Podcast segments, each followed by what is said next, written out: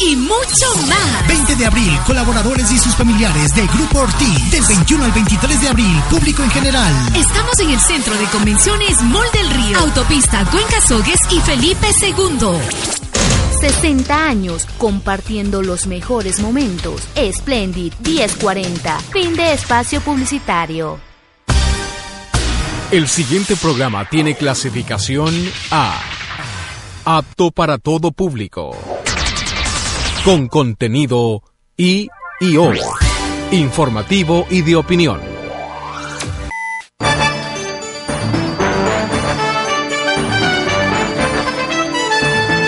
Radio Splendid presenta el informativo Splendid. Las principales noticias de la ciudad, el país y el mundo. Bienvenidos al informativo Splendid. Buenas tardes amigos oyentes, bienvenidos a esta segunda emisión de su noticiero a través de Splendid, 12 horas, 2 minutos y de inmediato vamos a presentarles los titulares que tenemos para el mediodía. En el informativo Splendid presentamos los titulares tomados de los principales diarios digitales de la ciudad, el país y el mundo. El Mercurio, El Tiempo, El Comercio, Ecuador en vivo, La Hora, El Universo, Confirmado, El Telégrafo, La República, Ecuador Inmediato, Expreso, CNN, BBC, RT Actualidad, DW, NTN 24, La Voz de América, Caracol, RCN, Focus, Cuatro Pelagatos, entre otros. Y la producción propia de Radio Splendid. Amigos, empezamos. El ministro Ricardo Patiño descarta la posibilidad de formar parte del gabinete del presidente electo Lenín Moreno. Ese es el primer titular. Y continuando con más titulares, en primera instancia, muy buenas tardes amigos oyentes, con ustedes Gustavo. Y en el ámbito nacional, el Consejo Nacional Electoral presentará reformas al Código de la Democracia. Asimismo, Fausto Holguín no se pudo probar nada. Los cuestionamientos de fraude no quedaron sino en palabras, dice. También les estaremos comentando que el binomio Moreno Glass recibirá sus credenciales este 16 de mayo. El Tribunal Contencioso Electoral, recurso de nulidad a proceso electoral presentado por Andrés Páez por no cumplir con requisitos para ser admitido se lo rechazó, amigos oyentes. Es decir, se va a archivar el mismo. Así también el presidente Correa dice que el sistema de educación pública tiene un total del 60% más de estudiantes que antes de nuestro gobierno. Torres, hablamos de Luis Fernando Torres, manifiesta, es importante que se dé un claro ejemplo al país de que se quiere combatir la corrupción. Simón Espinosa dice, vamos a pasar del estilo de Tarzán, o sea, de Correa, al estilo de la zorra, habla de Moreno. Andrade, Javier Andrade, desde todo punto de vista nos encontramos en una crisis económica. De otro lado, en Manaví se ve la inmensa obra del gobierno, según el legislador Carlos Berchaman experto tributario recomienda reducir y simplificar impuestos en tiempos de bajo crecimiento económico. El gobierno entrante enfrenta una situación de quiebra del país, según César Robalino. El 3 de junio regresa Abdalá Bucarán Ortiz al Ecuador, el loco que ama, ¿no? Vuelve a, sus, vuelve. a sus 20 años aproximadamente. Tribunal Contencioso Electoral archivó demanda de Andrés Páez, como ya les comentamos. Asimismo, amigos oyentes, les queremos decir que Alexei Mosquera se acoge al derecho del silencio en la audiencia por el caso de Odebrecht. Agentes rastrean el dinero del ex ministro Alexis Mosquera. Asimismo, amigos oyentes, la nueva asamblea y su perfil diverso. Vale la pena decir cuando dice agentes rastrean el dinero del exministro. ¿Es el dinero del pueblo o del ministro? Porque si fuera de él ya no hay razón de perseguirlo, no. Que él se lo gaste es distinto. Bien, amigos oyentes, del 67% de los militares se cambió voluntariamente al nuevo sistema de seguridad social de las Fuerzas Armadas esa expectativa por reforma a la ley de comunicación. También, amigos oyentes, en el ámbito ya local, los titulares dicen derrumbes y baches afectan a la Panamericana Norte. De otro lado, esta semana es clave para gestionar los vuelos según se da a conocer. Ebrios se quedan dormidos también en las vías. Edificios patrimoniales de Cuenca están en deterioro. Accidente deja persona herida, esto en la Avenida de las Américas. También problemas de la Corpac, la ponen contra las cuerdas. Así es, amigos oyentes, que parte de los titulares que estaremos enfocando aquí en este mediodía. También les estaremos dando a conocer que en el transcurso de esta mañana se llevó a cabo un plantón de la FOA para presentar propuesta de ordenanza para la revisión de avalúos y cambios para la regularización de tierras y avalúos. También les daremos a conocer qué es lo que sucedió con el diálogo que se mantuvo en el transcurso de esta mañana en una conferencia con el ministro de Trabajo. Esto y mucho más les estamos presentando en el transcurso de este informativo, como siempre, dándoles la más cordial bienvenida a cada uno de ustedes.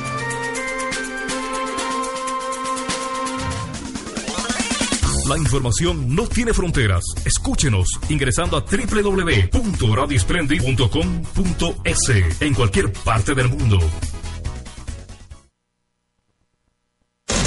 60 años compartiendo junto a usted programación de calidad.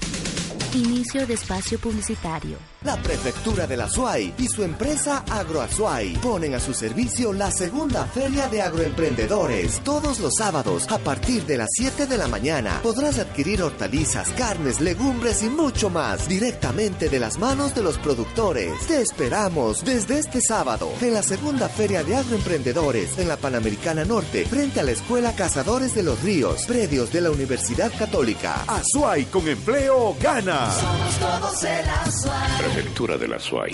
60 años compartiendo los mejores momentos. Splendid 1040. Fin de espacio publicitario. Trabajamos a la par de la tecnología. Interactúe en nuestras redes sociales: Twitter, Splendid 1040, Facebook, Splendid.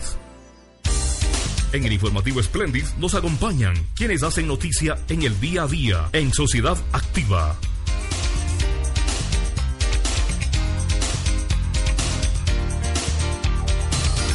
12 horas con 9 minutos. De esta manera arrancamos este espacio informativo y lo hacemos con invitados en nuestros estudios. Nos acompaña la doctora Paola Molina Calderón, directora de la Comisión de Tránsito en el Azuay. Es un gusto tenerla aquí en los estudios de Radio Espléndido. Doctora, bienvenida. Mucha labor que hacer en la comisión entre los dimes y directos que siempre están presentes los agentes de tránsito. El trabajo avanza por parte de ustedes. Realizar un nuevo feriado y aquello no va a cambiar. Ustedes van a continuar con los operativos. Empecemos por allí. ¿Cuántos hombres están previstos para este operativo? Y de esa manera arrancamos para continuar con varias actividades que viene realizando la comisión. Bienvenida nuevamente. Muy buenas tardes con todas. Muchísimas gracias por la invitación. Eh, sí, efectivamente realizamos operativos muy rigurosos en el feriado de, fiestas de Cuenca y Semana Santa, que fue nuestro último feriado. Contamos con 234 efectivos, eh, contamos con 39 vehículos, que estuvimos a las órdenes en ese, en ese feriado y lo mismo repetiremos, repetiremos para, para el feriado nuevo del primero de mayo, que ya se nos acerca y es la siguiente semana. En ese sentido, tenemos también algunas, algunas unidades o que son las unidades que se dedican a trabajos específicos para los operativos, como es la unidad de transporte público, la que se encarga del control de, de, como dice su nombre, del transporte público, de temas informales, de que no haya excesos de pasajeros en las vías, en los buses interprovinciales. En ese sentido estamos trabajando. El trabajo también es, es muy importante el tema preventivo. Tenemos el, eh, la unidad de educación vial que se encuentra en cada uno de los puntos cuando realizamos operativos. Estamos previniendo, dando boletería, estamos enseñando a la ciudadanía las normas, porque también es muy importante el prevenir. Es así que realmente tuvimos resultados grandiosos para este fin de semana. Gracias a Dios no tuvimos accidentes fatales.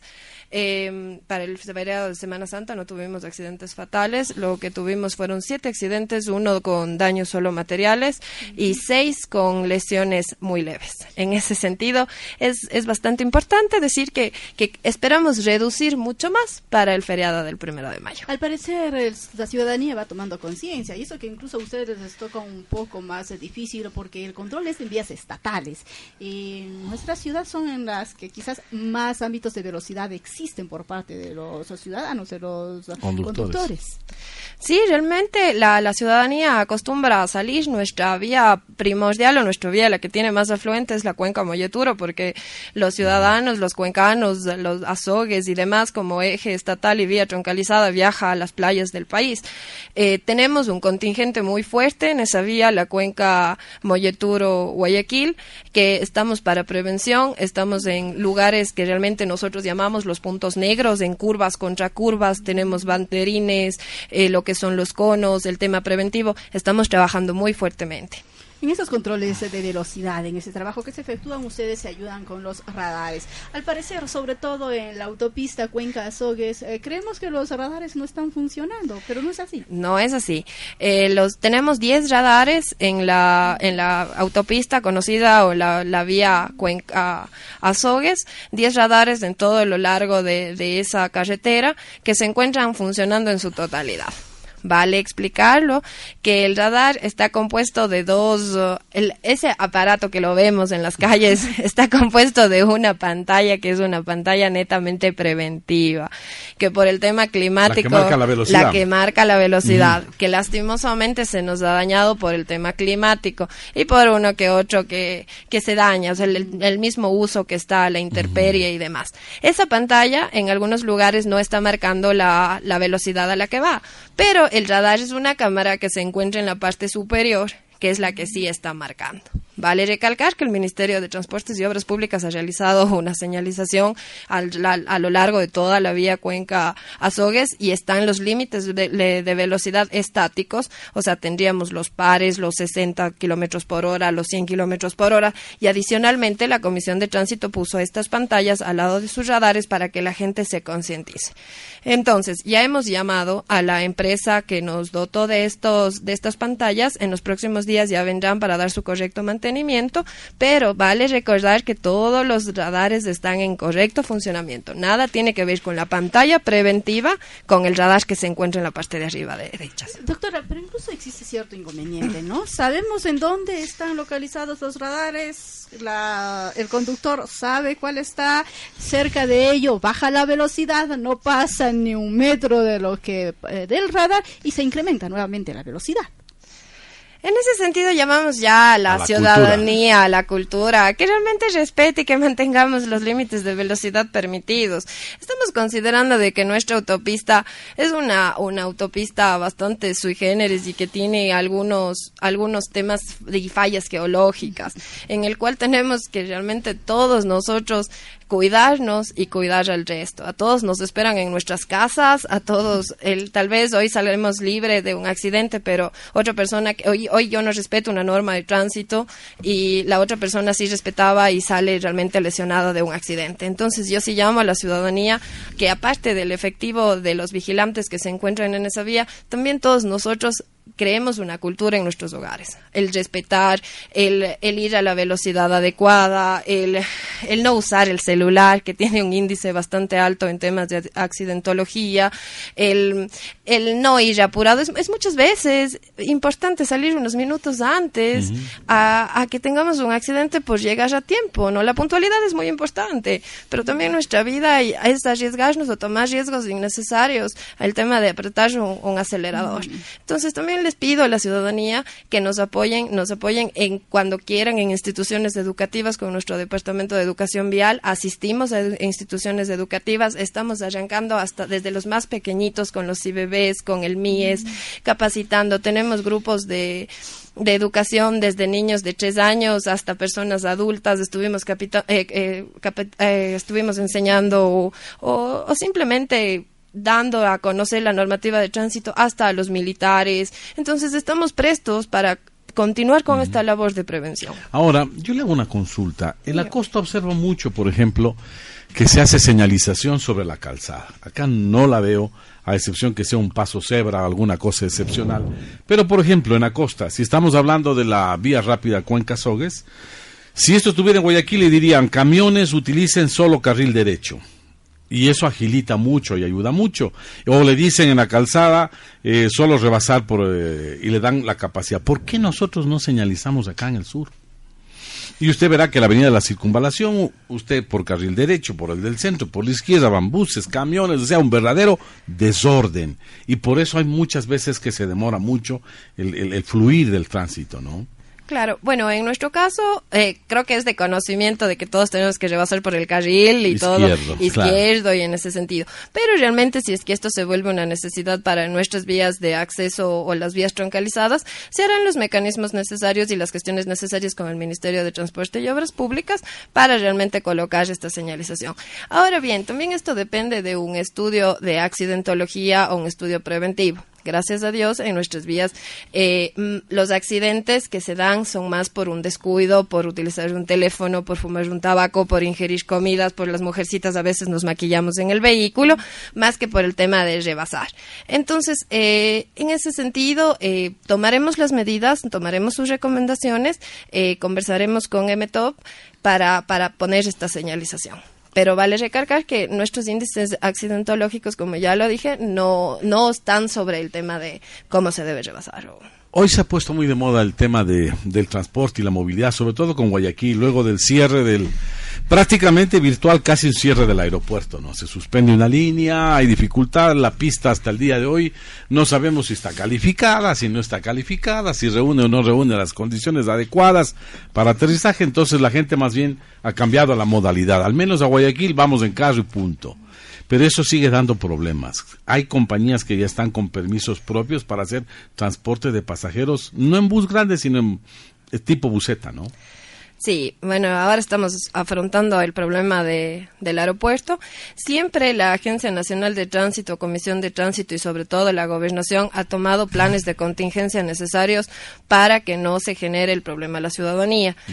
Eh, cuando tuvimos el problema de la, de la salida, la pérdida de pista de aquel avión que todos recordaremos eh, y se tuvo que dar un mantenimiento a la, a la pista, se tomó un plan de contingencia en el cual eh, se dieron permisos a um, ciertas eh, empresas u operadoras de bucetas que puedan transitar a, la, a Guayaquil. Entonces, desde ese momento contamos con los permisos o cuenta esas, esas bucetas con los permisos y las formalidades necesarias para hacer un transporte interprovincial. Es decir, pueden continuar trabajando pese a que ese plan eh, culminó, pero como que empezamos con otro plan de emergencia. Pero solo las operadoras que tienen los permisos. Existen otras operativas, que, mm. operadoras o cooperativas que no son las formales. Nos tienen su permiso de funcionamiento en un tema turístico más no de transporte interprovincial. Entonces, ahora, si es que el día viernes tuvimos un operativo pionero, en el cual el pionero eh, estábamos revisando documentación y demás en la vía Cuenca Mayeturo. Lastimosamente, estas operadoras que no cuentan con los permisos después de realizar la, la, pedida del contrato y demás, se determinó de que estaban contratando a personas de manera individual, lo que se vuelve un transporte, un transporte público. Entonces, lastimosamente ese día fueron detenidas en la cuenca Moyoturo cuatro bucetas de estas operadoras que no son las que tienen los permisos adecuados. En cambio, si hay una que, que por estar en prensa no se le puede dar el nombre, pero que conozca la ciudadanía que si hay, si hay bucetas que, que prestan ese servicio al mismo costo, con la misma seguridad y realmente no van a tener el contratiempo de bajárselos en, y hacer los controles en las, en las vías. Eh, también vale recordar a la ciudadanía que por más que siguen usando ese tipo de operadoras, la Comisión de Tránsito de la SUAI no es que les deja botados en las vías. El día viernes yo estuve presente con unas señoritas y unos chicos que se iban a un concierto de X cantante en la ciudad de Guayaquil y, y, presionaban de que se les lleve, que ellos no tenían la culpa, de que ellos no sabían que las bucetas son informales, que son ilegales, que no cumplen con la norma. La Comisión de Tránsito sacó dos vehículos de, su circulación para llevarles a su destino final. Y lo mismo lo hacemos todo el tiempo cuando no hay los buses grandes que de manera gratuita suben a esta gente que han sido estas bucetas retenidas y los llevan a, a su destino Guayaquil.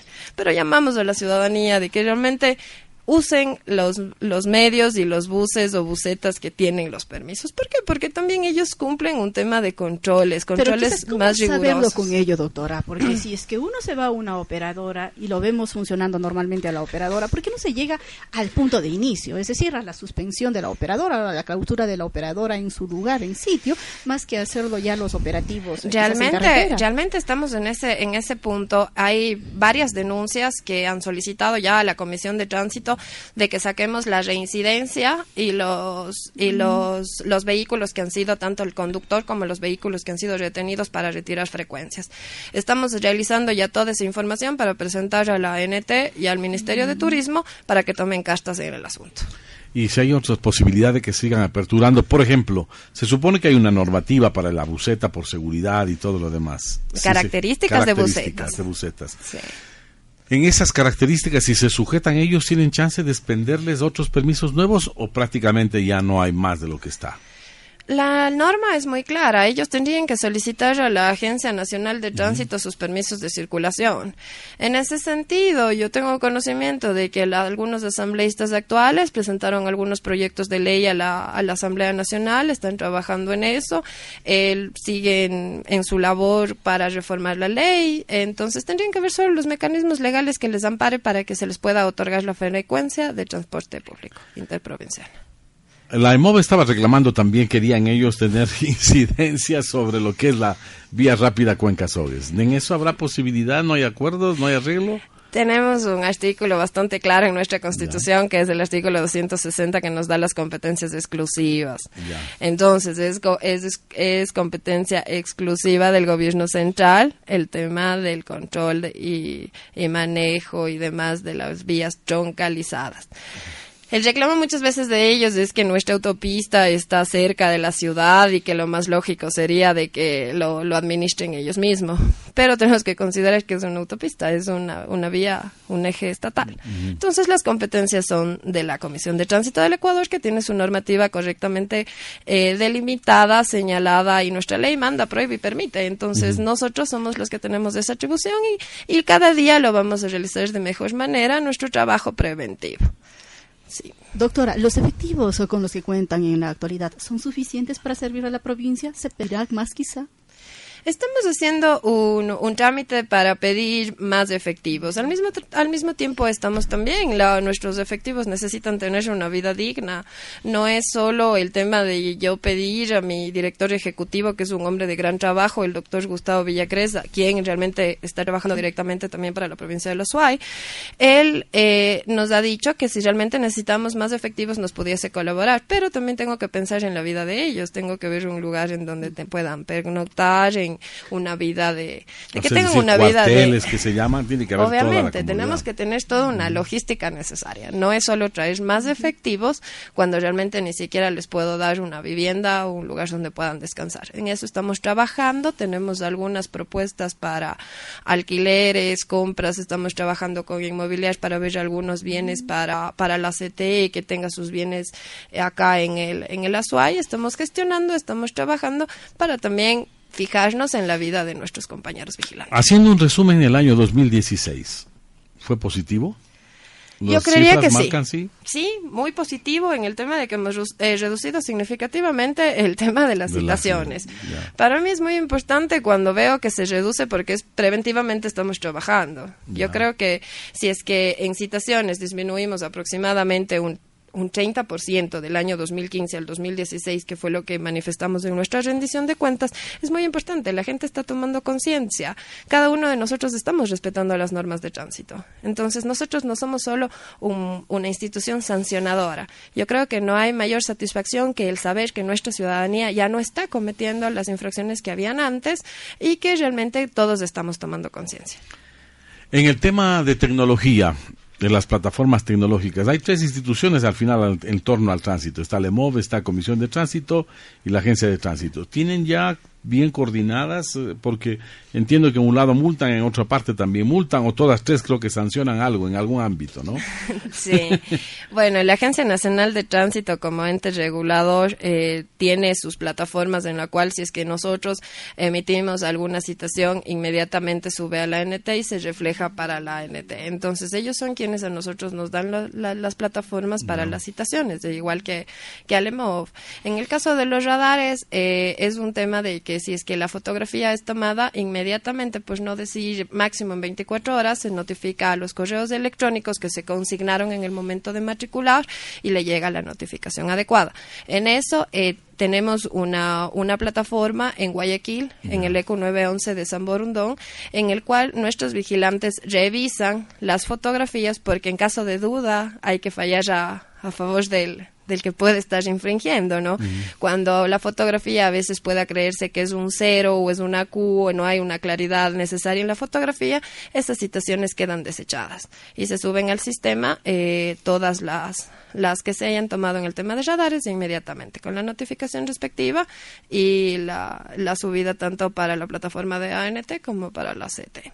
Doctora, de igual manera, lastimosamente diríamos, siempre también existen los malos elementos, los malos funcionarios. Por ejemplo, en el sector de la Y de Cumbe nos comentaban siempre para eh, representantes de la agencia de tránsito, pero como que no se apegan a ley. Siempre existen cierto tipo de irregularidades, permiten incluso hasta el manejo de menores de edad de camionetas, pese a que dicen que se les ha reclamado, se les ha presentado a ellos mismos las denuncias respectivas, pues hacen caso omiso de aquello a estos a los pobladores del sector de la parroquia de Cumbe. ¿Dónde pueden hacer denuncias formales? ¿Cómo se las puede receptar? Es bueno, como todas las instituciones, a veces sí lastimosamente tenemos efectivos que no están cumpliendo la, la, ley, ¿no? Es una pena, es una pena grande. Estamos trabajando, estamos trabajando con el coronel Valareso, que es el jefe provincial, en el tema de que todos los procedimientos y protocolos sean los legales. Eh, estamos trabajando en el sentido de que no se den más, más de este tipo de hechos eh, tenemos algunas denuncias ya formales. Las, las denuncias nos las pueden presentar tanto en la dirección provincial al jefe provincial, al coronel Edgar Valareso, como a mi persona que inmediatamente se les da la, la, la atención del caso. Lo que sí pido a la ciudadanía es que en el mismo momento que se crea que hay un procedimiento ilegal, todos tenemos el derecho a denunciar y, realmente la obligación de hacerlo. Nosotros como, como dirigentes o rectores de esas instituciones lo vamos a tomar de manera inmediata. No vamos a permitir ningún tema de ilegalidad. Y de la misma manera también les pido a la ciudadanía de que cuando creyeren que hay un procedimiento en el cual no está autorizado por las máximas autoridades, lo que pueden hacer es llamar al EQ 911 en ese mismo momento, una llamada sin costo, EQ 911, y solicitar si el procedimiento estaba registrado. Si no se encontraba resignado, por favor les pido tomen una fotografía de las camionetas eh, de quienes estuvieron tomando el procedimiento y nos hacen llegar con su denuncia formal para el día de para el día que nos vayan a presentar la denuncia para nosotros tener los suficientes elementos para poder sancionar a los efectivos. Ahora bien, en el registro en el ECU 911 quedará registrado la llamada de quien llamó a poner a preguntar si es que estaba el operativo y tendremos un elemento más y por lo tanto se maneja de la mejor manera, ¿no? En doble vía, a cumplir la ley y también a hacer cumplir la ley. De la misma manera pueden llamar al 1-800-103-103 a denunciar y consultar cualquier tema que crean sobre la Comisión de Tránsito del Ecuador. Doctora, le quedamos muy agradecidos y en cualquier momento también lo estaremos molestando y también para continuar hablando y dialogando sobre temas muy importantes para la ciudadanía, sobre el trabajo que viene realizando la Comisión de Tránsito aquí en la provincia de La Suárez. Muchísimas gracias y estamos a las órdenes. ¿Quién más que nosotros tenemos que informar a nuestros mandantes y a nuestros ciudadanos lo que estamos trabajando? Nuevamente, gracias por su gentileza. Hace 12 horas con 30 minutos hacemos una pausa y ya retornamos con más información en Splendid. Splendid, su punto de información en el mundo. Siga la programación a través de Facebook Live. Ingrese a nuestro fanpage. Estamos como Radio Splendid. 60 años compartiendo junto a usted programación de calidad. Inicio de espacio publicitario. ¡Ya me pagaron! Voy a cambiar este chequecito. Bienvenido. Su cédula, por favor. Señor, su cédula está caducada. Si tu cédula es de papel, revisa la fecha de caducidad que consta al reverso. O si has cambiado algún dato en la misma, ¡apúrate! Tienes 30 días para obtener el nuevo documento. Asimismo, si indica hasta la muerte del titular o no cuenta con periodo de vigencia, acércate a cualquier oficina del registro civil para renovar tu cédula de manera inmediata. Registro civil, tu identidad, nuestro compromiso. Esta es la etapa del medio ambiente. Porque el futuro es para toda mi familia. Es la etapa de los ríos limpios. Para que se vean cristalinos y podamos disfrutar de ellos. Es la etapa del trabajo. Porque tenemos el mejor servicio de internet. Y televisión satelital. De película. Es la etapa de la salud. Agua pura. Alimentos más sanos. Esta es la etapa de todos. Cuenca, con la gente siempre. Ayúdeme, vecina. Mi hijo está triste y decaído. Bessie, vaya donde el doctor Patricio Matobelle. Doctores Patricio Matobelle y Silvio Ochoa, más de 30 años a su servicio en problemas de nervios, gastritis, estrés, alergias. Servicios especializados con los doctores Daniel Núñez y Lucila Matobelle. Vargas Machuca, 1137 y La Mar. Sucursal, Avenida Solano y Remigio Crespo. Tienda naturista, La Primavera. La salud para el cáncer de todos. 60 años compartiendo los mejores momentos. Splendid 1040. Fin de espacio publicitario. La información no tiene fronteras. Escúchenos ingresando a www.radiosplendid.com.es en cualquier parte del mundo.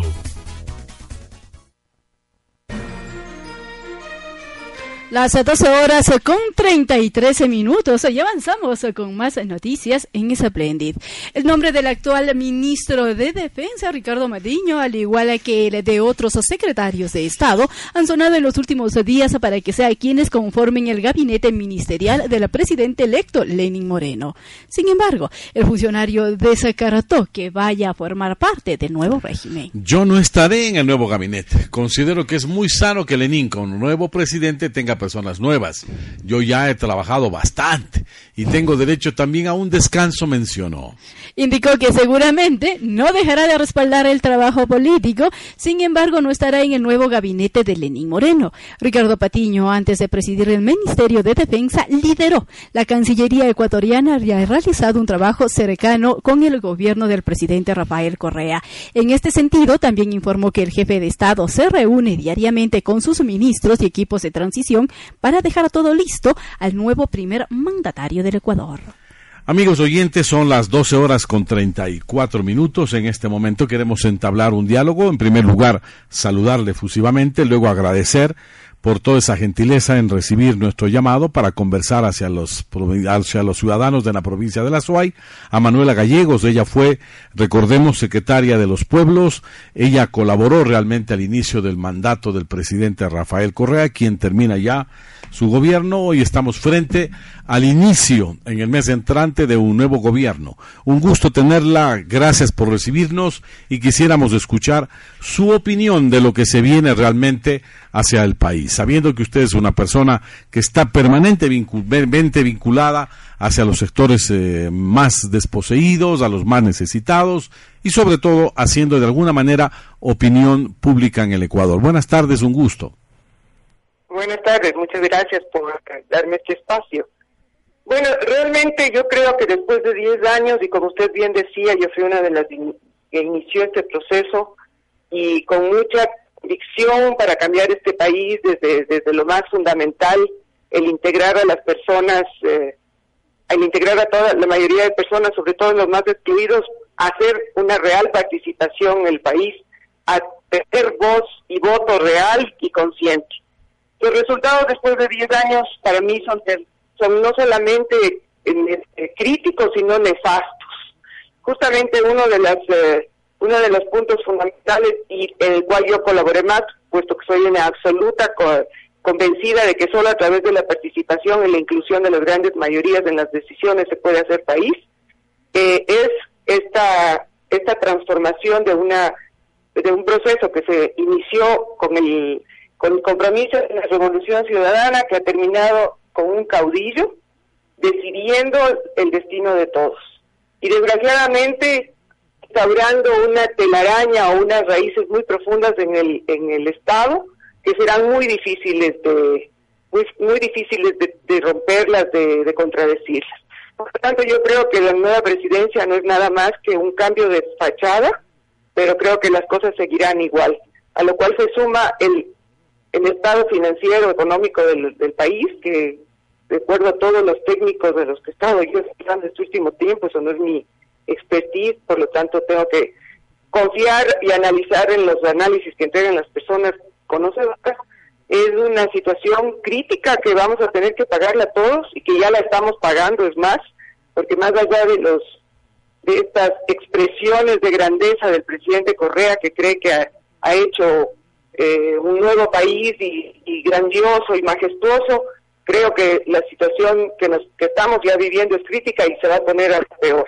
Entonces, realmente para mí los resultados no son positivos, mejor han sido terribles porque ha desarmado todo lo que había de organización social, se ha visto afectada, se ha, se ha cooptado dirigentes y se ha creado organizaciones paralelas que, realmente lo que han hecho es retrasarle al país décadas atrás.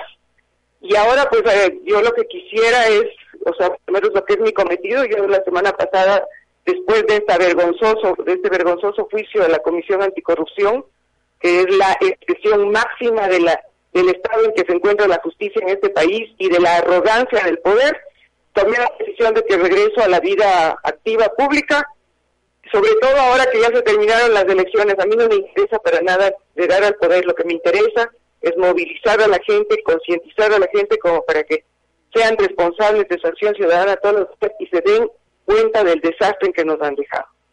De acuerdo a su análisis y nuestra percepción también, el gobierno que se instaura será pero un gobierno debilitado, pues no tiene ni el 50% de la población de apoyo a nivel nacional. Adicionalmente, si es que intenta desmarcarse de la forma de hacer gobierno que lo caracterizó al presidente Correa, me imagino que le significará problemas en el interior de su movimiento de partido y de la gente que hace política. Y si realmente no lo hace, también va a tener realmente dificultades con la población, porque el tema de legitimidad y todo lo demás que le rodea a Lenny Moreno le va a hacer que sea un gobierno bastante difícil, sumado a lo que usted dice, el tema económico. ¿Usted también lo mira de esa manera? Bueno, primero creo que vale la pena hacer una aclaración. Yo empecé este gobierno, fui una de las fundadoras de este país, con Alberto Acosta, con Gustavo Larrea, etcétera, y hace siete años y pico que ya no estoy con, con Alianza País, ¿no? Porque esto no lo dije ni lo dijo usted, y de pronto la gente no entiende, porque no todo el mundo está enterado de estas cosas. Entonces, yo he sido crítica del gobierno, crítica de las acciones de gobierno, crítica de la violación permanente a la, a la Constitución, que fue nuestra bandera de lucha y que fue lograda por, por el comienzo de este proceso, y que empezó a desarmarse desde la consulta del 2010. Entonces, primero esa aclaración. Segundo, yo creo que para Lenin Moreno, por primero, eh, yo no quiero hablar de personas, yo a Lenin Moreno personalmente no tengo nada contra él, él conmigo ha sido una gran persona, pero eso yo estoy hablando como, como necesidad del país. Yo creo que primero y ante todo debemos de estar claros que aquí nosotros no debemos depender de la bondad o del buen corazón del, que nos gobierna. Aquí debe haber una institucionalidad que nos garantice a todos que todos los días tenemos el campo de defensa y de resguardo de nuestros derechos, algo que en este país ya no existe, porque el señor, nosotros hemos visto cómo se, se juzga a las personas desde las abatinas y este aparato de, no, no, voy a usar la palabra que pensé ahorita porque tal vez hay muchos que no están en este grupo, pero esta, este aparato sumiso a las decisiones del caudillo, lo único que han hecho es eh, realmente instaurar un gobierno caudillista, valga la redundancia, caudillista que no tiene, que ha desarmado la institucionalidad y que va, y que deja ahora a Lenin Moreno, un estado, veamos lo que sucedió la semana pasada, dos estados de Lenin Moreno como a la bondad de su corazón para decirle al señor, al señor Contralor que, que por favor le perdone a los que fueron juzgados con un año, una vergonzosa decisión de un tribunal juzgando a gente, a la gente honesta que debe ser aquí eh, realmente los héroes de este país, los, las personas dignas en aquellos eh, grupos de la Comisión Anticorrupción y que por pedido del bondadoso corazón de Lenin Moreno fueron perdonados después de haberles condenado. Y minutos después o un día después, a a Carlos Ochoa, a este señor, desgraciadamente de, la de ustedes, pero que, que a mí me parece absolutamente nefasto y vergonzoso, pidiéndole que se proceda en los eh, juicios hacia los, hacia los medios de comunicación. Entonces, estamos en un país en donde no hay institucionalidad, donde se ha tomado decisiones desarmando, con las leyes donde desarmado gran parte de los grandes principios que estaban en la Constitución, y ahora dependemos de decisiones personales del buen corazón del líder o del que nos está gobernando. A mí eso me parece absolutamente improcedente, me parece una degeneración de lo que es el poder y me parece un retroceso a tiempos de, monarquías, en donde una persona decidía el futuro de todos.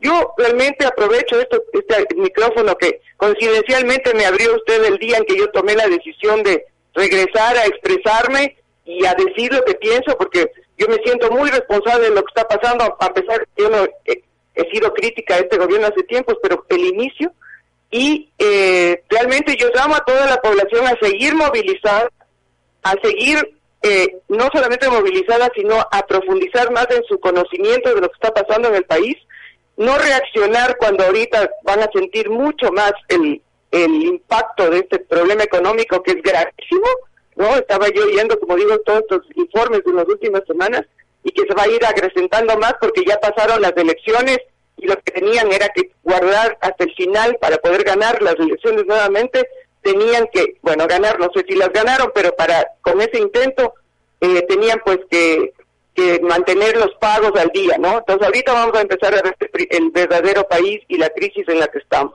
Entonces yo sí llamo a la, a la población a seguir movilizada, a seguir enterada de las cosas que pasan y sobre todo la sociedad civil organizada, crítica y movilizada para para eh, demandar del Estado lo que le corresponde y, no dejar que nos vuelvan a meter en, este en estos tipos de gobierno en donde se ha desarmado todo en beneficio de un grupo de, un grupo que se llama mismo revolucionario que no creo que cumple con ese principio.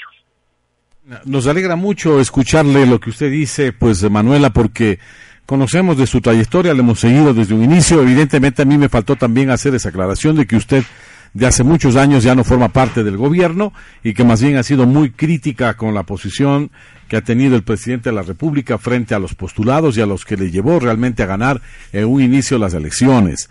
El panorama que se viene muy complejo, el panorama que, va a recibir y que va a tener el presidente Lenny Moreno muy difícil. ¿Usted de lo que le conoce, él será un hombre que se deje imponer o él marcará su estilo como de una u otra manera ha venido anunciando, tratando justamente de demostrar o de apaciguar o de ganar legitimidad más bien ante el país? Bueno, primero, como yo digo, eh, mi convicción ha sido, por eso me parece increíble que yo haya colaborado con algo que terminó en un, eh, en un caudillo autoritario, vertical, impositivo, etcétera, porque yo creo que las personas no somos las que hacemos las cosas. Nosotros podemos ser, como individuos, podemos apoyar o colaborar o hacer un cambio, pero realmente lo que lo que debe haber en este país es una institucionalidad clara, un sistema de justicia independiente, porque para mí nosotros lo que vivimos es una dictadura con máscara de democracia, pero no hay separación de poderes, hay una cooptación de todos los espacios por el gobierno actual, que se los pasará de herencia a Lenin Moreno, y Lenin Moreno, desgraciadamente, más allá de cualquier cualidad personal o no, que yo no la quiero poner este rato, porque como digo, mi relación con él fue de otro, yo lo conocí antes de que sea candidato ni nada, lo conocí cuando dirigía Captur, no tiene, no soy amiga íntima de él, pero no voy a hablar de personas. Yo creo que el sistema que tenemos en este momento y que ha impuesto el caudillo Correa, Rafael Correa, es tan profundo, con unas raíces tan profundas y con un sistema, con un equipo, un, sistema de personas sumisas a sus órdenes, que no sé yo si es que Lenny Moreno pueda realmente, de pronto si tiene otra visión, eh, cambiar, cambiar la forma de gobernar. Además de eso, los límites económicos que va a tener son inmensos. Tenemos que recordar que Rafael Correa tuvo millones de mis, miles de millones de dólares para hacer toda esta obra majestuosa que realmente no es lo fundamental para una democracia ni es lo fundamental para un país. Y tenemos, eh, eso es una, además de su obligación como gobernante, pero Lenny Moreno viene con la caja vacía, con un millón de deudas, con la vergonzosa, eh, de cómo le deja el país Rafael Correa, con la vergonzosa entrega de bienes del pueblo a concesiones de compañías extranjeras, los puertos, los campos petroleros, las mineras, todo, y mucho de ese dinero de las concesiones que ya fue gastado por el gobierno actual y que el señor el, Lenny Moreno no podrá no podrá tener esos medios. Por lo tanto, yo creo que esta, que lo que se entiende ahorita ya desnudo, o sea, la situación al desnudo, es crítica y creo que como de costumbre los que más pagarán las consecuencias son los mismos sectores populares que le dieron el, el voto a Lenín Moreno con esta por esta vergonzosa oferta de, mercadillo de ofertas desde que fue la campaña, ¿no? Sumada además a la campaña desleal y, y todo que, se la que el, Consejo Electoral no hizo en ningún caso de todo el uso de los medios públicos y etcétera. Pero creo que los primeros en demandar el cumplimiento van a ser los mismos que le dieron el voto por todo esta vertido de ofertas. Es que yo creo que se va, que estamos llegando al inicio de una época súper crítica en donde señores, señoras que me escuchan, yo sé que en Azuay ganó, Len Moreno habrá ganado con, de verdad o no, no lo sé, pero los que me escuchan en Azuay, tenemos que los ciudadanos, la sociedad civil tiene que este rato unirse, porque tenemos que arrimar el hombro y, y arrimar las fuerzas para enfrentar lo que se viene. Eso es lo que yo puedo decir hasta ahorita. Finalmente, Manuela, eh, pues eh, antes de agradecerle también, pues eh, nos queda pendiente algo, es el tema de la institucionalidad en el país, que sin duda usted lo ha dicho y todo el mundo lo comenta, pues queda destruido, pues prácticamente no hay institucionalidad en el Ecuador y la única, a lo mejor, manera o puerta de salir de esto será a través de una nueva constituyente. Usted también estaría a favor para impulsar y ayudar realmente ya desde las bases sociales a que estos cambios se den realmente, pero ya de magnitud para restar ese presidencialismo que le ha llevado casi casi a vivir acá en una dictadura o en una monarquía. Mire, bien que me, da la oportunidad para terminar con este tema. Justamente cuando yo tomé la decisión la semana pasada de regresar a la, a la acción civil en las calles en donde sea necesario, fue justamente con la bandera de una nueva constituyente. Ha sido tanto el daño que ha hecho este señor, este presidente Correa, que con su poderío y su equipo de, de sumisos, asambleístas, etcétera, tanto el daño que ha hecho de, a los principios de la Constitución, que no queda otra salida que llamar a una nueva constituyente. Una nueva constituyente para poder garantizar no solamente la recuperación de los derechos que, que ha violado con las que han violado o que han restringido con las leyes hechas por esta asamblea sino también para poder garantizar que las elecciones futuras sean eh, equitativas, que tengamos tengan la oportunidad la democracia de, de ejercerse la democracia y no de imponer un presidente y como digo yo, preferiría yo que sea un dictador de frente para poder nosotros realmente dilucidar las cosas de frente que con esta hipócrita democracia demascarada cuando realmente vivimos en una dictadura. Como usted lo ha dicho, dictadura porque no tenemos separación de los, de los poderes, porque todo está controlado por la presidencia y porque realmente se han violado muchísimos principios de la Constitución, comenzando por aquella consulta inconstitucional del 2010, en donde yo fue cuando ya salía la oposición de, de frente y como trabajamos para justamente hacer ver lo que se estaba violando en, la Constitución. Entonces yo creo que, como digo, empieza un tiempo nuevo y la buena voluntad de Lenin Moreno, no, eso no, no es lo que va a contar fundamentalmente. Las condiciones del país son graves, y fuera de eso la estructura que, que deja el correísmo es de tal magnitud y tan profunda en el, en el Estado que creo que la única forma es pues a una asamblea constituyente nuevamente, desgraciadamente. Bien, ese va a ser a lo mejor el camino. Antes de que nos, se nos despida, me gustaría su opinión y su mensaje. Aquí en Cuenca y en el Ecuador hay mucho ciudadano venezolano.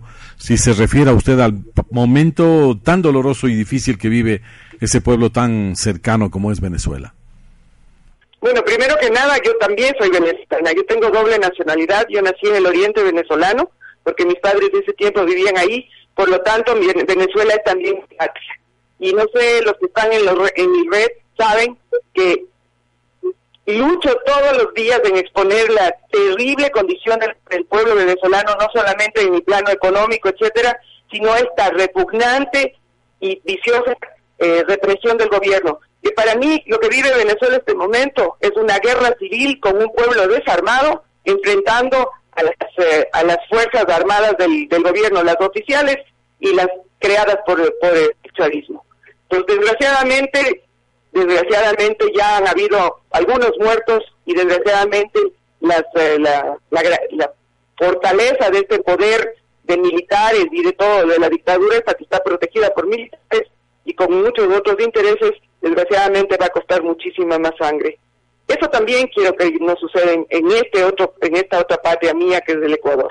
Entonces yo cuando lucho por Venezuela lucho también por, por una parte de mi vida, aunque yo no he vivido mucho tiempo en Venezuela, pero también es mi patria, también es mi, mi país.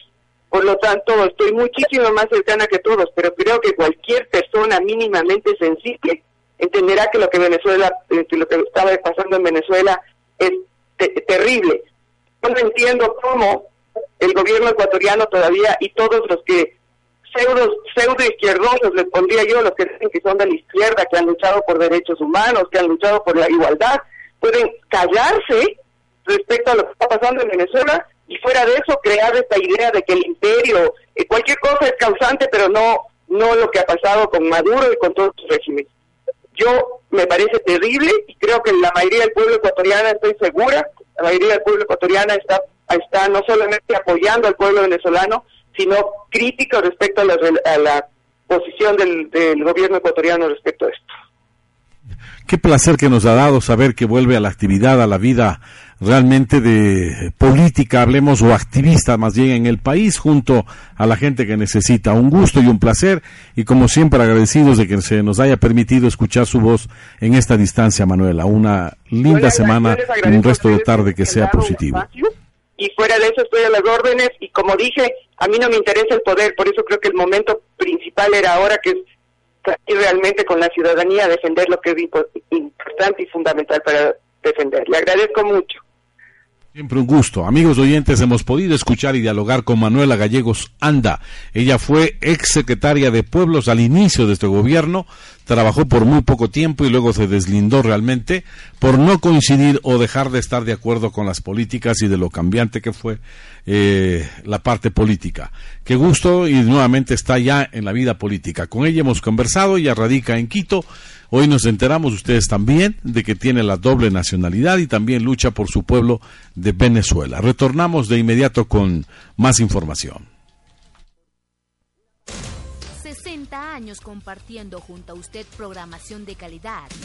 Inicio de espacio publicitario. La Prefectura de la SUAY y su empresa Agroazuay ponen a su servicio la segunda feria de agroemprendedores. Todos los sábados, a partir de las 7 de la mañana, podrás adquirir hortalizas, carnes, legumbres y mucho más directamente de las manos de los productores. Te esperamos desde este sábado en la segunda feria de agroemprendedores en la Panamericana Norte, frente a la Escuela Cazadores de los Ríos Medios de la Universidad Católica. Azuay con empleo gana. Somos todos el Azuay. Prefectura de la Azuay. ¿Te ha pasado que... Hola hijo, ¿cómo estás? Hola mamita, bien, adaptándome. Y cuando menos te lo esperas, el internet... Hijo, hijo, no te veo. No permitas que una mala conexión de internet arruine el tiempo con tu familia y amigos. Contrata ahora Celerity y cambia la historia de tu vida. Acércate, comparte y disfruta de una conexión a otro nivel. Vive la verdadera velocidad de la fibra óptica en tu hogar. Encuéntranos en celerity.es o llámanos al 072 88 53 59. Celerity by .net. 60 años compartiendo los mejores momentos. Splendid 1040. Fin de espacio publicitario. Su voz es la esencia en la información. Su opinión, comentario, sugerencia es importante. 284-788. Son las 12 horas 55 minutos. Amigos oyentes, estamos ya con más informaciones. Y dándoles a conocer que el presidente del Consejo Nacional Electoral, Juan Pablo Pozo, informó que la institución presentará reformas al Código de la Democracia durante el segundo semestre de este año. A criterio de Pozo, los cambios significarán fortalecer la institucionalidad del país. En rueda de prensa, Juan Pablo Pozo anunció que en el segundo semestre del año se presentarán reformas al Código de la Democracia que buscará fortalecer la institucionalidad del país. Las prácticas electorales del CNE son reconocidas por organismos internacionales. Los resultados de elecciones generales reflejan la pluralidad política del país y nuestro sistema de crustinio es ya un referente para la región. Hemos demostrado que no hubo ni una sola prueba de un supuesto fraude. El control político y social durante las elecciones fue muy importante, reiteró Pozo. El principal del CNE insistió en que hubo muchas mentiras dirigidas a la gente a través de redes sociales, pero que nunca pudieron ser comprobadas. El proceso electoral en Ecuador ha sido altamente técnico y ampliamente observado en cada una de sus fases. Los veedores internacionales quedaron satisfechos con la labor realizada y garantizaron transparencia en los resultados, esto que concluyó Pozo. 12 horas 56 minutos. Tenemos la participación de nuestros amigos oyentes. Un gusto tenerlo aquí en Splendid. Muy buenas tardes. Gracias, señorita, por el espacio. Este, solo quería indicar lo que indica la señora Manuela en, en, el instante en que habló. Ella dice que a lo mejor el presidente, el señor Moreno, no conocía del, va a tener que pagar las consecuencias de una cosa, de lo que va a pasar en el país, pero yo pienso que no es así. El señor Moreno conoció y conoce cómo queda y cómo ha vivido el país. Entonces, una persona consciente de lo que va a venir al país y así se presó para coger la, presidencia. Eso en primer lugar. Y en segundo lugar, señorita, la economía, como bien dijo la señora, la economía. Nadie no quiere invertir ni nacional ni, ni tampoco fuera del país, en un país que no hay este, seguridad jurídica, que todo está tomado por, el, por los entes de control, están tomados por el gobierno. Entonces, eh, ¿qué, ¿qué inversión puede haber? ¿Qué empleo puede haber? Hay personas que están un mes, dos meses buscando empleo y no encuentran. Es una, una situación horrible, según lo que anoche pasaron en Teleamazonas, prácticamente da una desesperanza terrible. Y también quería indicar que en la Comisión Anticorrupción Nacional dice que va a seguir investigando la corrupción este, se espera pues que no haya cárcel ni indemnización a personas probas como han dado lecciones de vida con principios y moral de, la, de las personas que están integrando la comisión. Y, también medios eh, privados que han sido multados, entonces no quieren que el pueblo sepa nada, quieren seguirnos teniendo en la en la ignorancia, diré así una palabra, perdóname la expresión, pero no creo que, que ello se pueda soportar mucho tiempo. Los medios incautados tienen que seguir en adelante. Los que, los que sí deben desaparecer son los, los medios, los, los medios que están incautados. Los medios privados tienen que seguir. Los medios incautados tienen que desaparecer porque no, no, no han hecho ningún favor al país todo lo contrario, han servido para, para el gobierno de turno, haga lo que le dé la gana, muy amable. No, no tiene por qué agradecernos, su opinión es valiosa, es siempre bienvenida y concordamos en varias de las cosas que usted lo dijo realmente a nuestra amiga y esa es la tarea también de este medio, abrir las puertas y los micrófonos para que la opinión sea escuchada y la participación ciudadana sea siempre activa. Eso es lo que va a cambiar siempre a una sociedad, la actividad y la acción de los conciudadanos. Son las 12 horas 59 minutos. Y avanzamos eh, con más información estábamos tratando del ámbito político y en este sentido, haciendo referencia también a lo del Consejo Nacional Electoral, en el transcurso de esta mañana nuestra compañera de labores, Leonor Peña, conversó con el ingeniero José María EGAS del área de planificación estratégica del Consejo Nacional Electoral. Solo como José María Egas del Consejo Nacional Electoral, eh, Leonora Peña nos trae este diálogo mantenido con el representante de la CNE. La obligación que tenemos es cerrar el proceso electoral hasta fin de mayo, todo lo que significa cuentas, pagos, etcétera, etcétera Posteriormente eh, tenemos que hasta el mes de diciembre dejar terminado lo que es el plan estratégico institucional 2017-2021. Igualmente, bueno, ya en junio eh, tenemos que presentar el plan operativo anual 2018 y algo que también es importante que debemos dejar eh, terminado es el plan electoral para las elecciones del 2019 Seccionales. Seccionales, como usted recordará, son prefectos, eh, alcaldes, concejales, juntas parroquiales. y eh, en febrero tendrá que estar eso aprobándose porque luego apenas tienen un año las autoridades del Consejo Electoral para poder implementar el proceso. Mientras tanto, lo que tiene que ver con este proceso, ¿cuándo terminen de entregar credenciales a los asambleístas, presidente, vicepresidente? El, último día en el cual se va a entregar las credenciales está el 16 de mayo para presidente y vicepresidente, en este caso Lenin Moreno y Jorge Glass. Estas dos semanas el presidente y los consejeros están entregando en provincias. Eh, jueves y viernes ya se entregaron en Orellana y Sucumbíos. Hoy tienen Imbabura, mañana entiendo que se lo va a entregar aquí en, en la provincia de La Suay y de ahí tienen toda la secuencia hasta el día 16.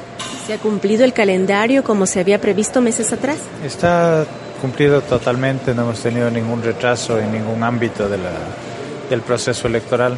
Eso se lo aprobó en febrero y se lo ratificó en el mes de junio del año anterior.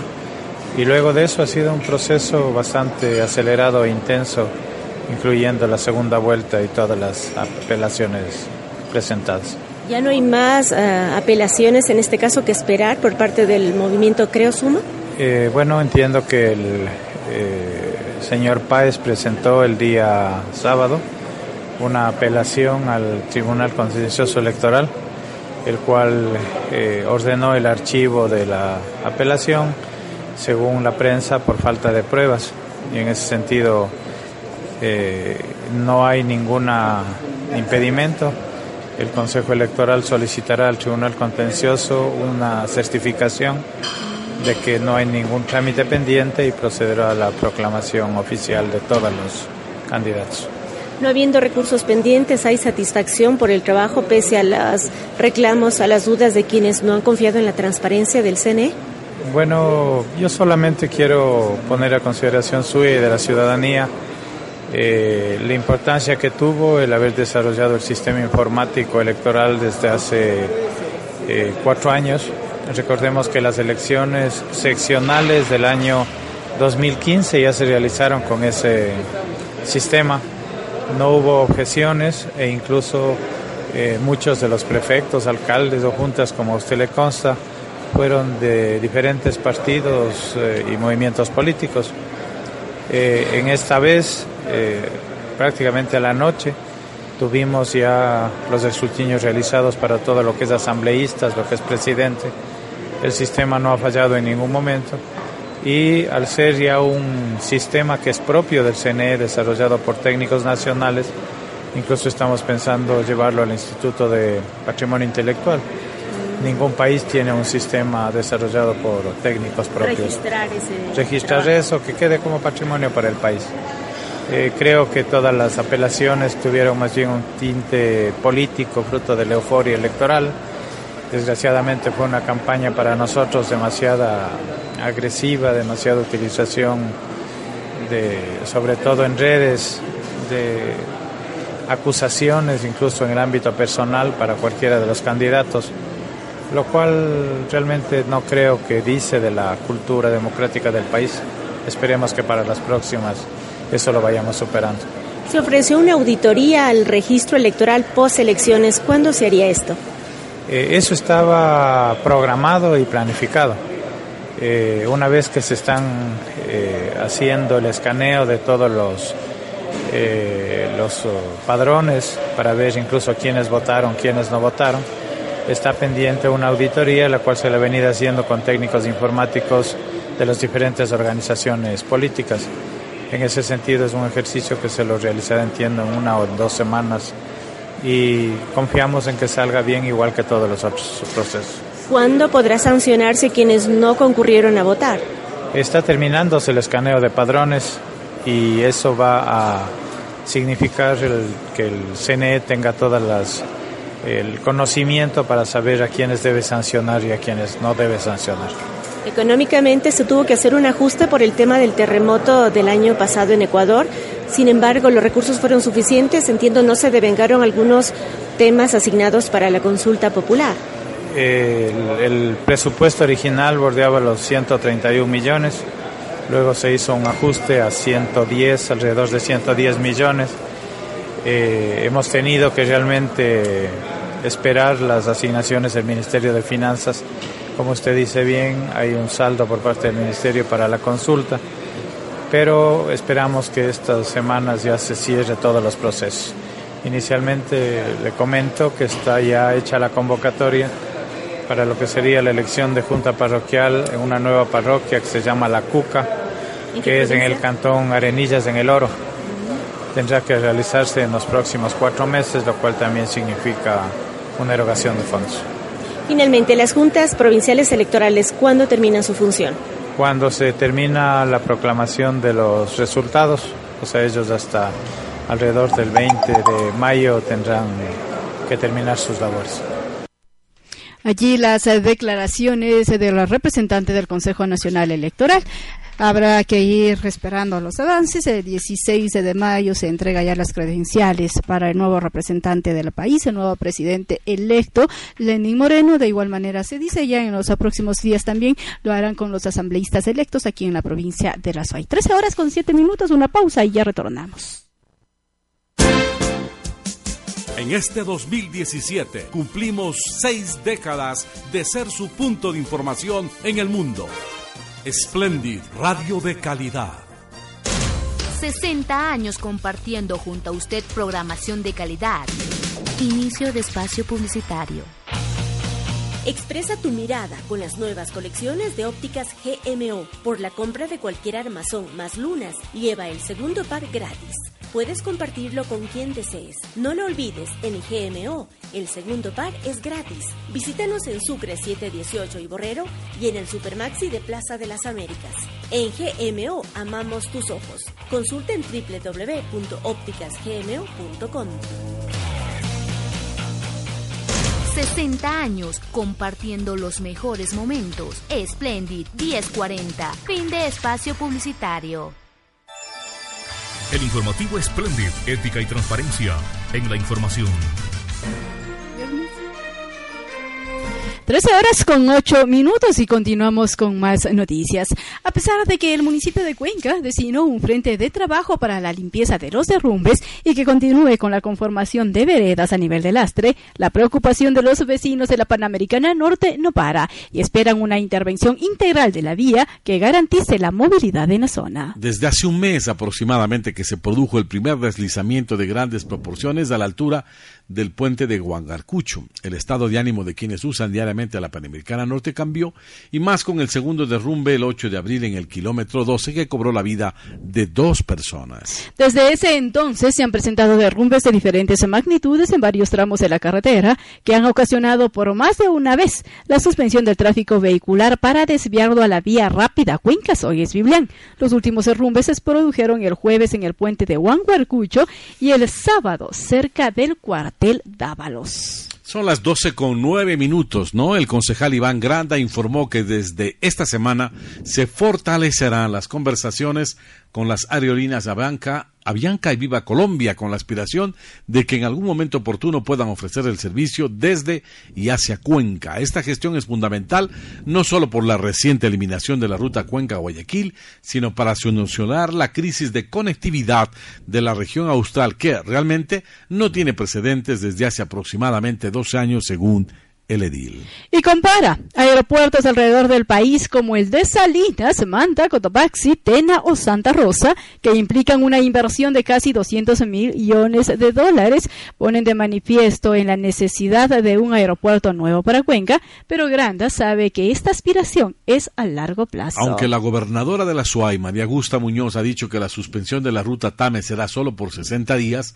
y que luego se recuperará una aeronave que se adapte a las condiciones de la demanda, de Pasajeros Cuenca-Guayaquil, el concejal Granda entiza su rechazo al uso de esta aerolínea. Para nosotros, Otame es una empresa ilíquida que está quebrada, que tiene graves consecuencias y presunciones de malos manejos, inclusive de recursos públicos, y es una empresa que le ha incumplido a Cuenca, enfatiza. Sin embargo, afirma que están contando los días para que se ajusten los dos meses que ofreció la gobernadora. Mientras tanto, en la gestión y monitoreo de esta temática, actuará la comisión especial conformada desde el pasado jueves en la sesión del Pleno del Consejo Cantonal y que la integran los concejales Gabriela Brito, Carolina Martínez e Iván Granda. La aspiración de este adil es continuar en los diálogos con los directivos de línea aérea Cuencana LAG, quienes podrían solventar la ruta Cuenca-Guayaquil a través de sus aviones. Y ese es un anhelo. Y creo que el camino iría por allí, más aún cuando hemos podido escuchar a la representante de TAME, quien asegura que las dificultades, dice, no son mucho económicas, sino ellos aseguran que las inversiones, que no da mucha más bien rentabilidad y las inversiones serían innecesarias en esta ruta, pero sin embargo dice, podrían haber nuevas propuestas que las tendrían que hacer las cámaras de la producción, en este caso también el sector turístico y hotelero aquí en la ciudad de Cuenca, es decir, como que se te van yendo ya por otro tipo de, de lineamientos. Si usted mira Guadalupe y Oyentes, el tema es un poco más integral. Todo el desbarajuste en el aeropuerto, cierto es que en la anterior administración había cantidad de vuelos y mucho uso del aeropuerto. Comenzaron con el desprestigio de la pista del aeropuerto, ¿verdad? Luego se fueron sin dar resolución, luego del accidente de esta aerolínea TAME, que tiene complicaciones de todo lado y que intenta recuperar lo que vale esa nave o una nueva nave luego del accidente en Cuenca. Y vienen los problemas. La pista no vale, la pista es la mala y la pista... Yo pregunto, ¿qué negocio de aerolíneas, si la pista es mala y no sirve, sirve? Ninguno, pues. ¿Quién quiere venir si la pista está descalificada? No hay resultados definitivos sobre el estado de la pista. Que le diga, no hay problema, la pista está óptima, pueden volar en lluvia, en viento, en verano, lo que quiera. No lo hay. Es decir, desde el gobierno se encargaron un poco en destruir realmente esto del aeropuerto para tapar deficiencias de una aerolínea que así ha tenido muy mal manejo económico y que sería más bien una bendición que, nos, que ya no se queden en la ciudad, que se vaya. Que venga otra compañía que realmente tenga capacidad, que, que vuele con, con ayuda de instrumentales adecuados, que esté con todas las cosas al día, como demanda realmente en la modernidad el tema aeronáutico. Así de sencillo, no hay que darse mucha vuelta, hay que buscar y se va a conseguir, amigos oyentes. Posibilidades de trabajo, todo el mundo anhela, todo el mundo espera, simplemente tienen que darles ya los permisos, las posibilidades y el tema se dará, no me queda dudas. Las 13 horas con 13 minutos. Y hablando de situaciones que todavía se tienen que ir arreglando en la ciudad, en las últimas horas se han incrementado las denuncias sobre moradores del barrio El Vecino, quienes solicitan la ordenanza de uso y ocupación del suelo que sea tratada y aprobada lo más pronto posible, y así se pueda definir la zona de tolerancia. En este sentido, el concejal Javier Barrera, en su calidad de presidente de la Comisión de Seguridad del Consejo Cantonal, señaló que este tema se viene trabajando desde hace varios meses atrás y lo uno no está ligado al otro, recordando que hace dos años aproximadamente se llevó a cabo un proceso de recuperación de la zona de tolerancia del barrio Cayambe y eso ha permitido que hoy por hoy no sea una zona de conflicto en la ciudad, por lo que incluso ya no se han reportado incidentes de muertes violentas y asegura que continuarán con esta visión trabajando en el tema. Eh, se ha trasladado esto a, como bien lo precisan los moradores del barrio del vecino, a esa zona al sector del terminal terrestre, la Gil Ramírez Dáfalos, de la, de la Rafael María Rízaga, donde se han suscitado en, tanto en el año 2016 como en el 2017 ya varias muertes violentas. Ante esa situación, eh, nosotros hemos generado una comisión conjuntamente con eh, señores fiscales, señores jueces, donde vamos a tener un taller de trabajo porque lo que buscamos es abordar la problemática de manera integral. No se trata solamente de emitir una ordenanza de uso del suelo, sino se trata de eh, abordar problemas que se dan en la zona de manera integral. La inseguridad en esa zona proviene de las bandas de microtraficantes que operan en la zona. Si ustedes se fijan los datos estadísticos y los datos cualitativos, las muertes violentas suscitadas en ese sector provienen de ajustes de cuentas. Eh, evidentemente eh, se, ha, eh, se, ha, denunciado que esto estaría vinculado con el trabajo sexual callejero que se presenta en la zona. Por eso es que nosotros, de acuerdo a nuestras competencias, tenemos ya elaborado un taller de trabajo que lo va a llevar el Consejo de Seguridad Ciudadana, en el cual vamos a recibir, vamos a abordar diferentes problemáticas, ¿no? No solamente la ordenanza que regula el uso del suelo frente a los usos incompatibles, sino también algunas otras problemáticas de la ciudad que tienen que ver, por ejemplo, con eh, uso del suelo mismo, pero tienen que ver con permiso para bares y discotecas, que tienen que ver con los llamarlos limpia parabrisas, que tienen que ver con eh, precisamente la definición de usos del suelo y la definición de, las determinantes de ocupación en ciertos sectores de la ciudad. El objetivo no es abordar simplemente un, hecho, eh, una situación, digamos, particular, sino un abordaje integral del uso del suelo y del espacio público. Es algo que se viene dando desde hace muchos años atrás.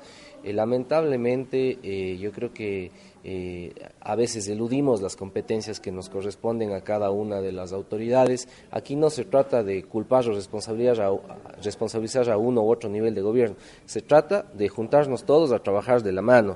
Vemos que se hacen operativos, pero no se hacen de manera conjunta, siguen haciéndose operativos aislados y eso va en detrimento de la seguridad de los ciudadanos. Nosotros volvemos a hacer la invitación pública a trabajar en una mesa donde eh, retomemos lo que ya hacíamos años anteriores, y esto no es nada nuevo, eh, donde todos, todos los, eh, los encargados, de acuerdo a sus competencias, realizaban precisamente los operativos. Nosotros vemos que hay operativos más bien desde la Intendencia y la Policía.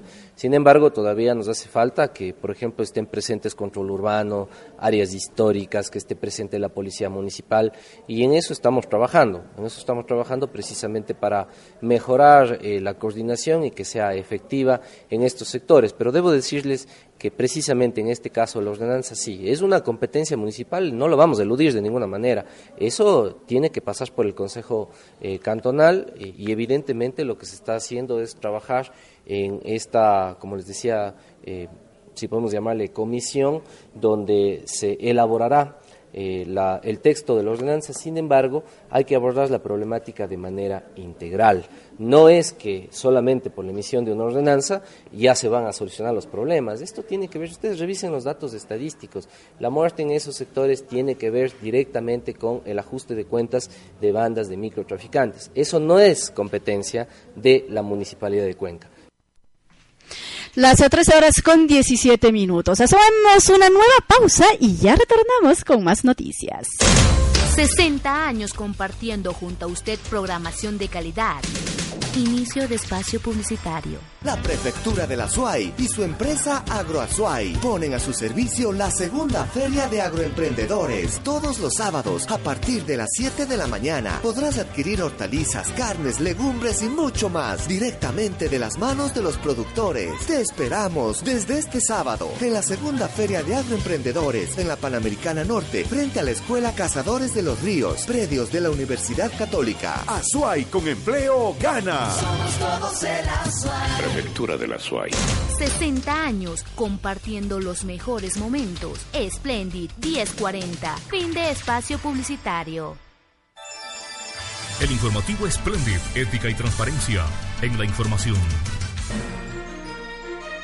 Las 13 horas con 19 minutos y avanzando con más noticias. La tarde de ayer en la vía que conduce a la comunidad de Buenos Aires, perteneciente a la parroquia de Sayausí, dos ciudadanos en aparente estado de embriaguez que se quedaron dormidos sobre la carretera fueron rescatados y puestos a buen recaudo. Esta labor estuvo a cargo de agentes civiles de tránsito que patrullaban por la zona, quienes observaron que los ciudadanos corrían peligro. Además, los jóvenes no presentaban muestra de agresión o robo.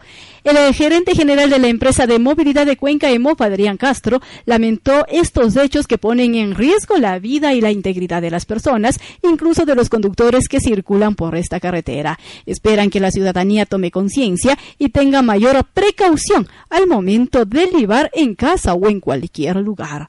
Las 13 horas con 19 minutos.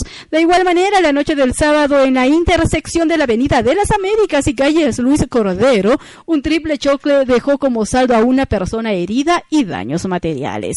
Agentes civiles de tránsito creen que el irrespeto a las señales de tránsito provocó el percance. Según el conductor de la motocicleta afectada, quien no sufrió lesiones, el automóvil de color rojo, placas PRG 959, circulaba a gran velocidad por la Avenida de las Américas en sentido oeste-este, con dirección al Parque de Miraflores y no respetó el semáforo en rojo e impactó el taxi de placas AX 951, el cual a su vez impactó a la motocicleta en la que viajaba con su esposa. La mujer de 21 años resultó herida por lo que fue trasladada hasta el Hospital José Carrasco Arteaga del Instituto Ecuatoriano de Seguridad Social para su revisión y diagnóstico. De su parte, el perito de la Oficina de Investigación de Accidentes de Tránsito, OIAT, de la Comisión de Tránsito del Ecuador, y acudieron al lugar para tomar procedimiento del percance y tras la recopilación de datos, ratificó que al aparecer la colisión se dio por el irrespeto a las señales de tránsito. Agregó que los vehículos fueron retenidos y trasladados hasta el centro de revisión vehicular ubicado en Milchichic. 13 horas con 21 minutos. Y continuamos con más noticias. En el transcurso de esta mañana se llevó a cabo un plantón de los campesinos del Cantón Cuenca, quienes están exigiendo un análisis de propuesta de ordenanza presentado el 21 de marzo.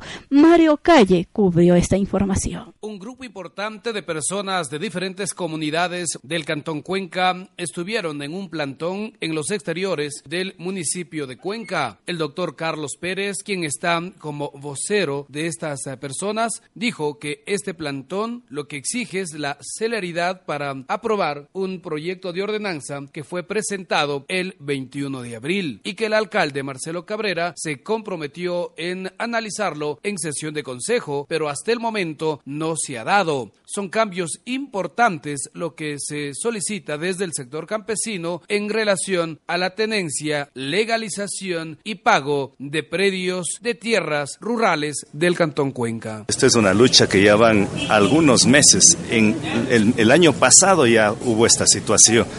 Eh, fue el día, fue en enero en el que propusimos que se cree una ordenanza para la legalización de las tierras y a la vez para que rebajen el, el avalú catastral. Ahí el alcalde ofreció conformar una comisión que hasta el día de hoy no ha conformado. Frente a eso, nosotros mismos elaboramos una ordenanza y presentamos, aquí está la, la fe de recibido del alcalde el 21 de marzo del 2017. Él dijo, vamos ah, a analizar. Dijo, vamos a revisar y tenemos respuesta después de las fiestas de Cuenca. Ya pasaron las fiestas de Cuenca y venimos a ver cuál es el problema en el que nos encontramos. Hay unos avalúos catastrales desmesurados. Si antes el avalúo de un terreno era 5 mil dólares, hoy aparecen 25 mil dólares. Si un avalúo antes era de 10 mil, hoy aparece de 60 mil. Hay casos en el que se han incrementado, no son, están inflados. Hay avalúos, pero desproporcionados que se han incrementado no en el doble, sino más del mil por ciento. Por ejemplo, uno de Gualalcay, que de 5 mil dólares que estaba evaluado antes, hoy está evaluado en 72 mil 800 dólares. Eso es imposible, o sea, los terrenos del campo ahora cuestan más que los de la ciudad, por un lado. Por otro lado, Ningún comunero, ningún campesino, ningún indígena de las comunidades puede legalizar sus tierras porque la eh, Secretaría de Tierras no les dan chance. el municipio muy bien podría hacerlos, pero no lo hacen. Por eso presentamos esta, esta propuesta de ordenanza para legalizar las tierras a través del municipio. Y eso lo hace el municipio de Guayaquil, lo hace el municipio de, de Ibarra, lo hace el municipio de Otavalo lo hace el municipio de Navón. Ya tienen los municipios. Tienen, tienen, pero aquí no sabemos qué pasa, por qué no quieren legalizar. Y, no ha habido apoyo de los concejales porque no solamente el alcalde, si es una ordenanza tiene que ser aprobada por todo el cuerpo edilicio. Tiene que así hacerlo, pero debería el alcalde poner en el orden del día. Sabemos que hasta el día de hoy no lo ha hecho. Ventajosamente hoy nos acompaña Iván Granda, Norma Illares, eh, Narcisa Gordillo y otros que en cambio sí nos van a permitir. Ojalá hoy queremos que se comprometan para que esta ordenanza salga y además para construir un terreno nos exigen lote, perdón, para desmembrar un terreno nos exigen lote mínimo 3.500 metros cuadrados. Es un absurdo. Nosotros planteamos que sea 200 metros cuadrados. Entonces, y, que se exonere el impuesto al predio, porque quienes mantenemos, quienes damos la soberanía alimentaria a la ciudad, son los campesinos, nosotros que hemos, nos levantamos a las 4 o 5 de la mañana para poder eh, trabajar y tener nuestra chancrita si no, si los campesinos nos paralizaríamos, prácticamente los mercados se quedarían desabastecidos. Por eso pedimos justicia social a través de una ordenanza que permita la titularización de la tierra, los fraccionamientos. Por su parte, el ingeniero Pablo Peñafiel, director de avalúos y catastros del municipio de Cuenca, manifestó que sí se está tomando en cuenta los pedidos que han hecho desde el sector campesino, pero dice es necesario también que la gente conozca que con la actualización de datos, de hecho, tendrán que pagar un valor distinto al que venían haciendo en años anteriores. El municipio viene tratando eh, con las comisiones de avalúos, con la Comisión de Legislación, con la Comisión de Servicios Públicos, la posibilidad cierta de volver a hacer una adjudicación de tierras o de alguna manera algún tipo de reconocimiento legal para que los ciudadanos tengan una seguridad jurídica a sus predios, manteniendo siempre el ordenamiento y la planificación que se lo viene trabajando en una ciudad tan ordenada como es Cuenca. Sin embargo, el aporte que hizo el doctor Carlos Pérez Guartambel hace un par de semanas también está siendo analizado, también es un documento válido para que sirve al debate, está en manos ya de los concejales y al momento está, se está trabajando con ese y varios insumos. Sin embargo, en esa, en esa, en esa graficación y también de acuerdo a las nuevas disposiciones legales, llámese ley, ley de, eh, ley de tiras rurales o la última ley de plusvalías en la cual manda obligatoriamente a los municipios a tener los, los precios catastrados a valores reales, es obvio que existe una diferencia en su, en su valoración. Valoración que también conjuntamente con los datos que nos ha proporcionado el doctor Carlos Pérez o con los que nosotros hemos hecho visitas y hemos hecho recorrido en la ciudad, hemos ido revisando algunos, algunos avalúos en los cuales sí ha existido una, una modificación considerable que de acuerdo a la ordenanza pueden ser actualizadas y revisadas, ya sea para bajarlos o subirlos de acuerdo a la real condición geográfica del terreno.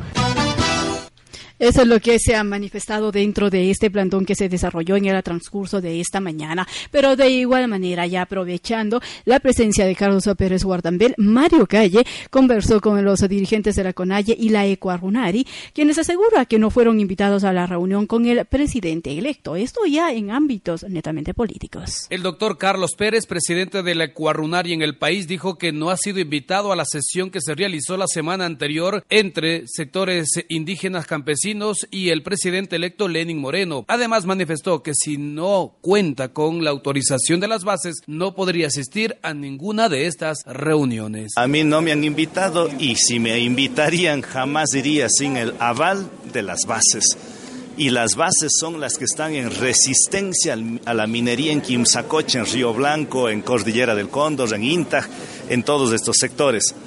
Nosotros no confiamos en los diálogos porque ya han fracasado. El diálogo nacional convocado por Correa con Alberto Acosta, ministro de Minas y Petróleos hace tiempos. El diálogo que invitó eh, Correa cuando estuvieron representantes en ese tiempo, Marlon Santi, recordarán con esa frase que quedó impregnado cuando se le dijo eh, que solamente el 7% de los de la población ecuatoriana son indígenas. Y Correa dijo, ¿y quién fue el estúpido que dijo eso? Y Marlon Santi dijo, usted, señor presidente.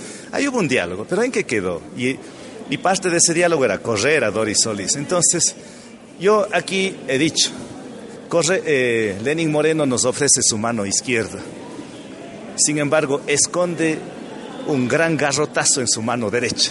Por lo tanto, si este diálogo no es sincero, no es honesto, no es transparente, no es horizontal, nosotros preferiremos seguir en las calles resistiendo antes que estar yendo a recibir limosnas, caridades en Carondelet. Doctor, pero han pedido ya, eh, no sé si es de parte de ustedes, pero se ha hecho público el pedido en torno a la amnistía para um, algunos indígenas que están siendo judicializados.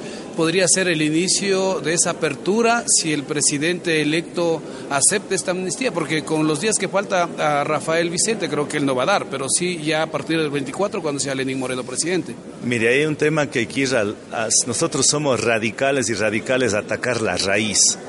¿De qué sirve que la Asamblea Nacional dé una amnistía a los criminalizados o el presidente Moreno dé un indulto a los perseguidos, a los criminalizados. Eso hicieron en el 2008 con la Asamblea Constituyente.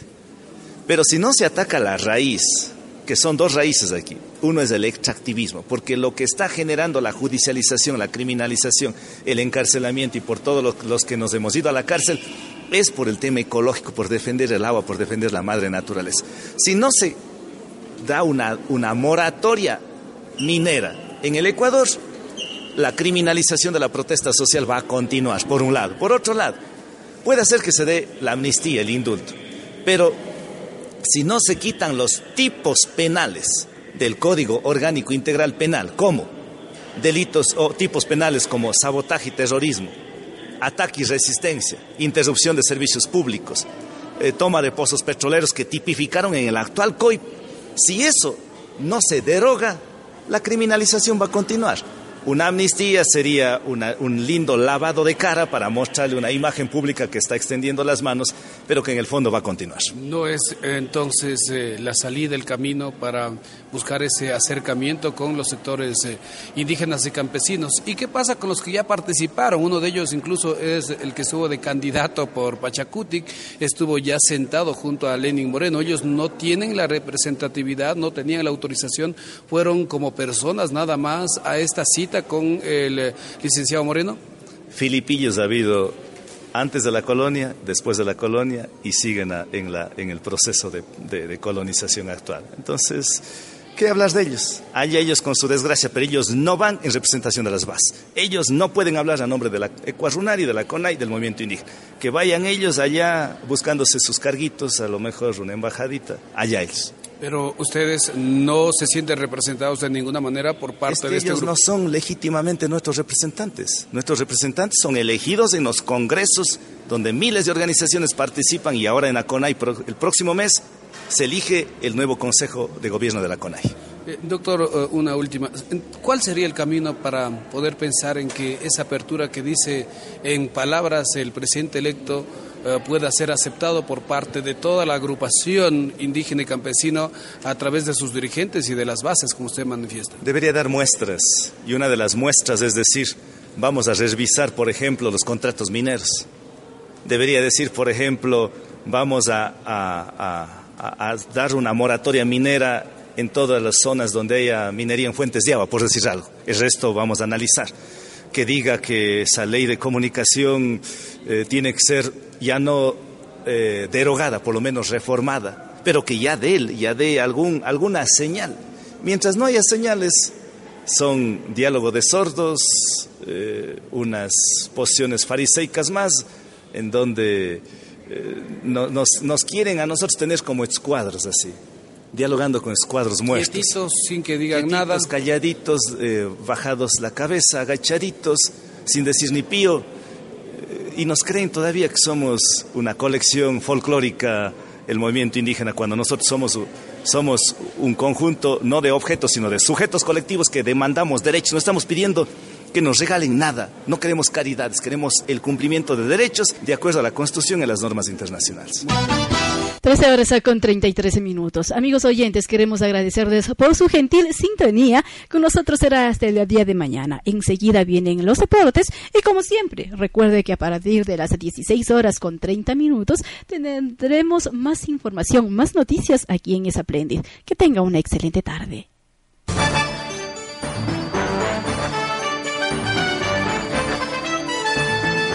Radio Splendid presentó Informativo Splendid.